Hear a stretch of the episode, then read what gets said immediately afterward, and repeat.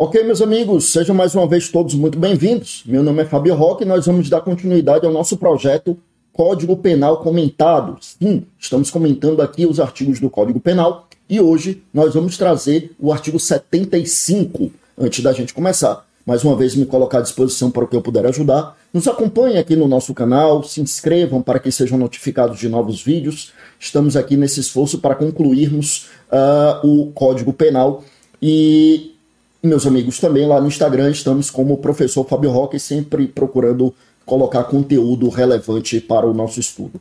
O que é que nós temos aqui hoje, então, meus amigos? Artigo 75 do Código Penal trata do limite para o cumprimento das penas. Limite para o cumprimento das penas. E aí, o que é que nós temos? Veja aqui comigo na tela, artigo 75. O tempo de cumprimento das penas privativas de liberdade não pode ser superior a 40 anos. Veja, redação dada pela Lei 13.964 de 2019, que é conhecida como Lei Anticrime, ou a lei originária do chamado pacote anticrime. Então, o que é que nós temos aqui? Primeiro, lembrar que a nossa Constituição proíbe as penas de caráter perpétuo. Isso está no artigo 5 da Constituição, é uma cláusula pétrea. A pena precisa ter um limite. Esse limite, até janeiro de 2020, era exatamente de 30 anos.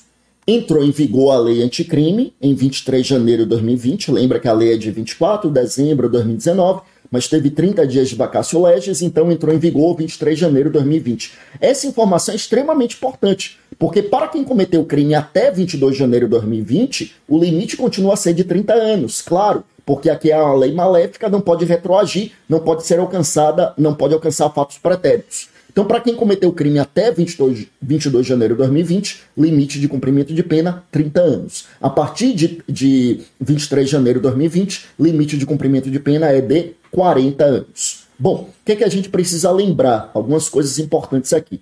Por exemplo, meus amigos, súmula 715 do Supremo, que diz que esse limite de 40 anos ele não é observado para a obtenção de outros benefícios penais, como o livramento condicional e a suspensão condicional, do, uh, suspensão condicional da uh, pena. Né? Então, o que é que nós temos? Né? E, e, perdão, uh, livramento condicional e a progressão de regime. Tá? Então, o que é que nós temos? Imagine você, um cara que foi condenado a uma pena de 300 anos. E imagine que ele cometeu esse crime lá em 2018. Né? Quer dizer, o limite era 30. Só que ele foi condenado a uma pena de 300. Faz diferença se ele cumpre no máximo 30? Faz diferença saber se a pena dele é de 30 ou é de 300? Faz toda a diferença. Por quê? Porque para o cômputo de livramento condicional, de progressão de regime, eu não utilizo como parâmetro os 30 anos, eu utilizo como parâmetro os 300 anos. Então, por exemplo, para obter livramento condicional, o mínimo é cumprir mais de um terço. A gente vai ver, é o artigo 83, né? Se, se ele era reincidente, é mais da metade da pena, se era crime hediondo, mais de dois terços da pena, e a depender do caso não caberá. Digamos que não era um crime hediondo, aliás, chegar a 300 anos e não ter pelo menos um crime hediondo, difícil, né? Vamos imaginar que o cara era crime hediondo e ele era reincidente em crime hediondo. Então, ou melhor, e ele era reincidente, mas não era em crime hediondo. Então ele tem que cumprir ali dois, mais de dois terços da pena. Tá, só que ele foi condenado a, a 300 anos ele tem que cumprir mais de dois terços de 30? Não, mais de dois terços de 300. E mais de dois terços de 300, obviamente, é impossível, porque seria mais de 200 anos. Veja como faz diferença. Se ele fosse condenado a uma pena de 30, ele só cumpre no máximo 30. Mas para obter o livramento condicional, ele obteria se ele cumprisse mais de 20. Mas se a pena for de 300, ele não tem como obter livramento condicional, porque para obter ele precisaria cumprir mais de 200. E como a gente sabe, né, para além de, de não se chegar a essa idade, o fato é que com 30 anos ele uh, extinguiria a pena dele. Ou seja, Saber aqui esse limite é para o cumprimento da pena, mas para computar progressão de regime, livramento condicional e outros benefícios penais, esse limite, que era de 30 e agora é de 40 anos, não é levado em consideração. Você leva em consideração o máximo efetivamente aplicado. Então já vi muita gente dizendo: ah, foi condenado a 100 anos, mas cumpre 30. Na época cumpria 30, né? Cumpre 30. Então que diferença faz? Faz toda a diferença. Cumpre 30 e agora cumpriria 40, mas uh, pode ser a diferença em saber se ele vai ou não conseguir progredir de regime, se ele vai ou não conseguir o livramento condicional, se ele vai ou não é, obter ali a remissão da pena e por aí afora. Tá?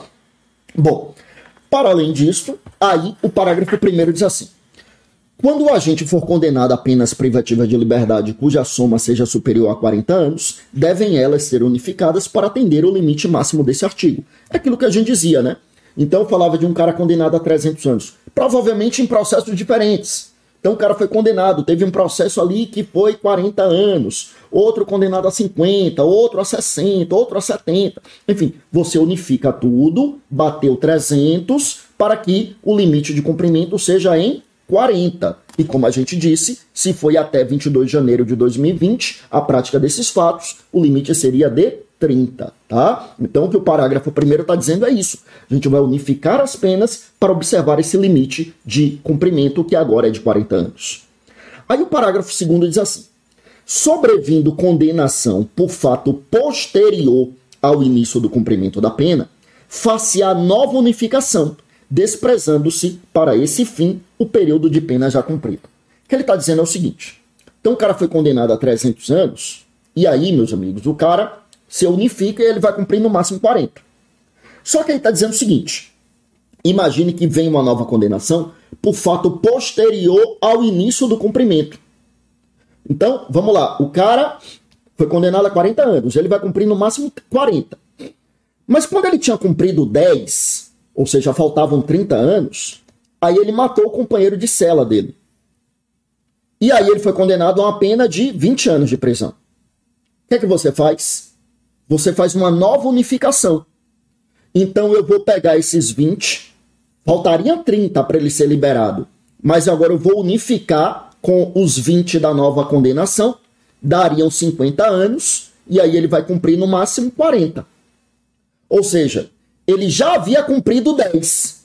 Mas como o novo crime é posterior ao cumprimento da pena, então aqueles 10 são desconsiderados e ele vai precisar cumprir mais 40. No total, portanto, ele cumpriria 50 anos. Tá? Então imagine você, vou dar o mesmo exemplo. Só que agora imagine que ele já tinha cumprido 20 anos. Portanto, faltavam mais 20 para ele ser liberado. Aí ele é condenado porque matou o companheiro de cela. Ele é condenado a uma pena de 20 anos. O que é que acontece nesse caso? Eu unifico, fica 40 anos, e aí eu desconsidero os 20 que ele já cumpriu, e ele vai precisar cumprir mais 40. Ou seja, ao total ele teria cumprido 60 anos. Ah, mas isso não viola o limite de 40 anos? É, é que aí é condenação posterior ao início do cumprimento da pena. Se você não fizesse assim, você estaria dizendo que o cara seria imune para matar quem ele quisesse lá dentro, ou praticar qualquer outro crime lá de dentro. Né? Se você dissesse, não, dá para somar a pena. Não. Se é um crime posterior à condenação, ou, se, ou perdão, posterior ao início do cumprimento da pena, então eu tenho que considerar esse cumprimento da pena é, e fazer ali uma unificação. Agora, você quer ver qual é o problema aqui? O problema aqui é o seguinte, vou colocar aqui na tela, olha só. Imagine, deixa eu apagar aqui porque já ficou uma bagunça. Imagine que o cara foi condenado lá a 300 anos. Aí você unifica e ele só vai cumprir 40. Sabe o que é que acontece? Imagine que ele cumpriu dois dias e ele matou o companheiro de cela dois dias depois. Aí o cara é condenado a 20 anos. Sabe o que é que acontece? Você só vai desconsiderar os dois dias e vai fazer uma unificação para ele cumprir 40. Ou seja, na prática é como se ele tivesse cumprido só dois dias por aquele novo homicídio. Tá? Mas aqui não tem jeito, né? Aqui você precisa respeitar realmente a regra do limite dos 40 anos. Então veja que, que curioso, né? Se ele comete um novo crime no comecinho do cumprimento da pena dele, o tempo que você vai desconsiderar de pena cumprida é muito baixo.